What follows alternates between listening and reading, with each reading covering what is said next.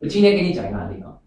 那么在广州啊，我有一个学员啊，他呢就是一个传统的卖设备的小工厂的老板。他做什么设备呢？啊，你们很多人都喝过奶茶吧？他做的就是奶茶那个封口机啊，就是给你倒完奶茶，是不是要放在一个小设备下边？然后下边一搬一个塑料封膜，就盖到了那个奶茶盖上，然后把它就是封住了。你可以在上面插个吸管，那个让它密封的那个设备，哎，最早一批国内做的设备呢，其中一个就是我的学生。那么他最早来做这个设备，但是做这个设备啊，他却没有赚到最多钱。你们知道为什么吗？就是因为一开始他发明的这个设备，在全中国开始推广之后呢。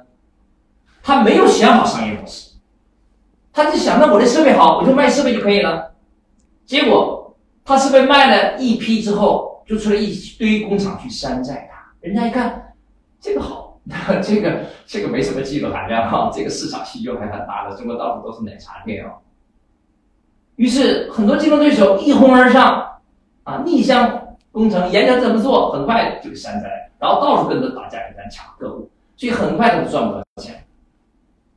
到处都是竞争的，那么他后来呢就很郁闷，他感觉你看这个设备是我发明的，结果呢很多人山寨，当然这里边有知识产权保护的问题啊，但是还有一个问题就是他自己的商业模式设计有问题。后来他来向我请教说：“子老师，你看这样的项目怎么去调整优化它？”我说：“你要像这个亚马逊的云服务一样，你要把自己变成收费站的商业模式，然后用互联网的技术去实现它。”他会说，那怎么我就是卖一个封口机设备的，我怎么还能够变成一个收费站？我说可以变成收费站，那怎么变成收费站呢？好，今天我就给大家讲一种特殊类型的收费站啊。收费站分很多种类型啊，如果大家想深入学习的话呢，可以到我们万斯大学的那个呃专门的这个在线学习社区可以去学习啊。那么今天晚上由于时间有限啊，我就讲一种类型的收费站，我相信会对大家有很大的启发。那么收费站呢？啊，第一种最常见的类型叫做工具型收费站。工具型收费站啊，什么叫工具型收费站啊？要想谈工具型收费站，在这个地方，那么我就要讲到一个很常见的例子啊，你们就可以理解了。什么叫工具型型收费站？我举例子。在座各位应该各个公司都买过这个打印机吧？那么你们知道打印机生产的品牌商，他靠打印机赚钱吗？我相信很多人猜也猜得出来啊！打印机这个生产商，他核心赚的不是打印机的钱，他赚的是墨盒的钱。他打印机很低的价格，成本价甚至亏本卖，他都愿意。为什么呢？因为他不在乎这个打印机，他真正赚的是打印机后续的耗材。因为每一个打印机都配了一个专属的墨盒，你买别人的墨盒，你装不上去，或者是这个打印机的打印效果不好，那么你就要每次重复的去买它的墨盒，所以打印机的亏本卖，身送给你又怎么样？那么这就是一种工具型收费站。那么为什么说它是一种收费站呢？因为凡是收费站的商业模式就要符合三大标准，我们一起来看一下啊。所以接下来我所讲的这个三大标准非常重要。你们一定要记住啊！所以你不要抱怨说，只要说我就是卖水果的，我就是卖鞋的、卖服装的，一听起来高速公路收费站好像跟我很遥远。不是，一旦理解了这收费站三大标准，几乎你每一家企业都可以找到一个机会，把你的产品跟服务改造成为收费站模式。你不是不能打造收费站，是没人教过你啊！这是战略这套系统的重要性。你懂得战略顶层设计，你懂得商业模式的设计，你可以少走弯路。你把你现有的资源按照收费站的要求重新组合，就会产生巨大的财富效应。那我们来一起来看收费站的三大标准啊，收费站的三大标准，就是什么样的项目我们可以称之为收费站，什么样的项目我们不能成为收费站呢？好，我们来看收费站三大标准。那么第一个标准，我们想一想高速公路整个运作过程中啊。是不是对人的依赖很低呀？是不是只要我们开车上去，它就能赚钱，对不对？好，那么我们称之为对人依赖很低的项目叫做自动化。什么叫自动化？高速公路就是这样，它不需要一流的销售人员，它就可以持续赚钱。所以它首先降低了对人才的依赖。那后来呢？它连收费员都不需要了。以前普通学历都可以做，后来连收费员都不需要，因为有了 ETC。所以它不但不依赖于人才，它连人手都依赖很低。所以自动化的意思是什么？是最大化的做到无人化。因为人是双刃剑的，企业成功依赖人才，但是人才也是最容易流失的资产。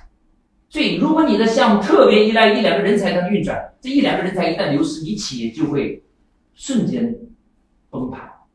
因此，解决对人才依赖最好的方法是什么？就是我设计我这个商业模式的时候，我就降低对人才的依赖。这个人来了，我企业能运转；这个人走了，我一样能运转，这才是关键。那么，就好像我刚才说的打印机跟墨盒那个空气运输站。整个打印机在帮这个公司赚钱的过程之中，它需要特殊的人才吗？它需要一个博士生天天帮你维修打印机吗？那可能一个普通的技师都可以修，甚至打印机便宜到连修都不用修，坏了再给你换个新的。所以它的运转使用过程中，它不需要太多的人手，啊，也不需要太多的人才，所以它能够批量复制。如果你这个生意每服务一个客户都需要一个专人去做，你不能批量复制，一切能做到吗？所以，做收费站的第一个标准，它必须就要做到自动化。好，接下来第二个标准，高速公路修一条高速公路，它赚钱不是赚一两年吧？它一旦修完了，至少持续会盈利二十年乃至三十年，这么长时间里面，它都可以持续稳定赚钱。那么，这就是中小企业追求的。很多中小企业都害怕生存的时间太短。所以我们就要想办法，在我们商业模式里面加一条，叫做长期，所以我们称为叫长期化，就是我这个项目可以长期、安全、持续、稳定盈利。亚马逊的云服务就是这样，你一旦把你的网页、你公司的数据资料放到这个云上，一年、两年、三年、四年、五年都可以持续收钱，而且你在这个平台上面存的数据越多，你越很难迁移走。因为它形成了一个庞大的一个成本，你要想迁移走，意味着你过去的数据你都不要了。所以很多企业，它为了减少麻烦，它就不去修改它这个数据存储空间，它不去迁移它的数据。因此，我们就可以持续稳定盈利。所以亚马逊的云服务估值是非常高，一般的企业估值才能十倍、二十倍，像这样的企业它可以估值到四五十倍以上，因为人们看好它未来的发展。这是收费站项目的一个巨大的威力，就是它可以常年稳定赚钱，不是赚一年两年，是赚三年、十年乃至二十年。像高速公路可以做到三十年。啊，为什么李嘉诚啊的资本从香港撤出到了英国，重点投资英国的自来水公司？啊，因为那些公司虽然利润低，但它细水长流，它可以十年、二十年乃至五十年稳定赚钱。越大的资本，它越追求的就是安全性、稳定性、长期性，啊，所以今天有学员说：“陈老师，我的公司打算做上市准备，那么我怎么吸引投资方？”我说：“你要想吸引投资方，你必须把自己的项目改造成为收费站项目，因为只有收费站项目，资本方是最喜欢的。一，它不依赖特别多的人，自动运转；第二，它能赚很多年的钱，资本的确定性比较高，安全性比较高，所以。”收费站它不但可以让我们企业长治久安，它可以吸引大资本，啊，那么长期化怎么做？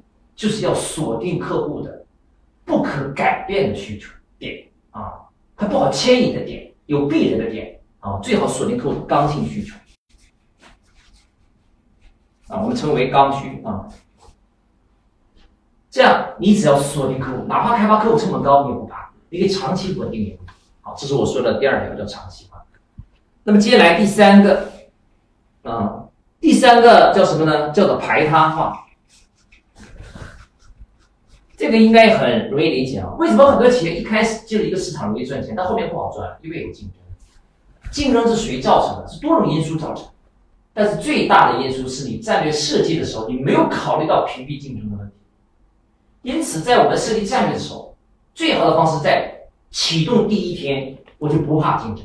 你像高速公路，它只要在一个城市到另一个城市之间修通了一条高速，它根本不怕竞争。为什么？因为它有资源保护。啊，在相对有限的交通空间之内，你只能走这条，你没得挑。啊，要么就走地面，你要么就走高速，没得挑。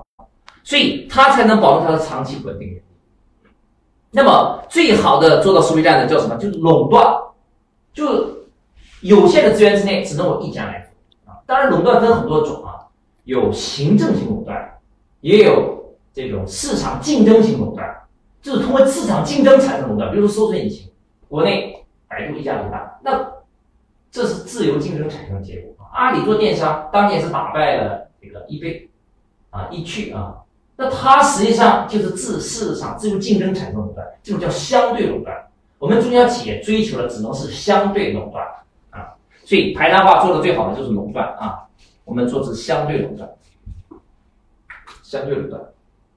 那么，以上我把收费站的三个标准介绍完了啊，你们就可以按照这三个标准去找我们身边的商机，或者是把我们的产品重新组合，把这产品变成收费站。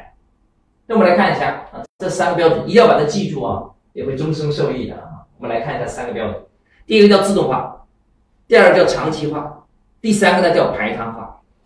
啊，一定要把它记住，你会受益终生。好，那么把这三化做到最简单、容易落地的一个模式什么呢？就是做成一个工具，同步实现这三化。你看啊，这个亚马逊的云服务实际上它就是工具型思维感。他做了一个工具，它不靠人，他还靠一个工具去服务客户，它就自动赚钱了。啊，这是这两年很流行的一个概念。那我们中小企业也要往这个方向去努力。你能否打造一个自动赚钱的工具？那很多人会说，那一定很难啊，难吗？不难，关键在于思维。所以我有句话叫做“观念不变，原地转；观念一变，天地宽。”这个世界，它永远有一扇窗留给有准备的人。关注我，学习更多内容。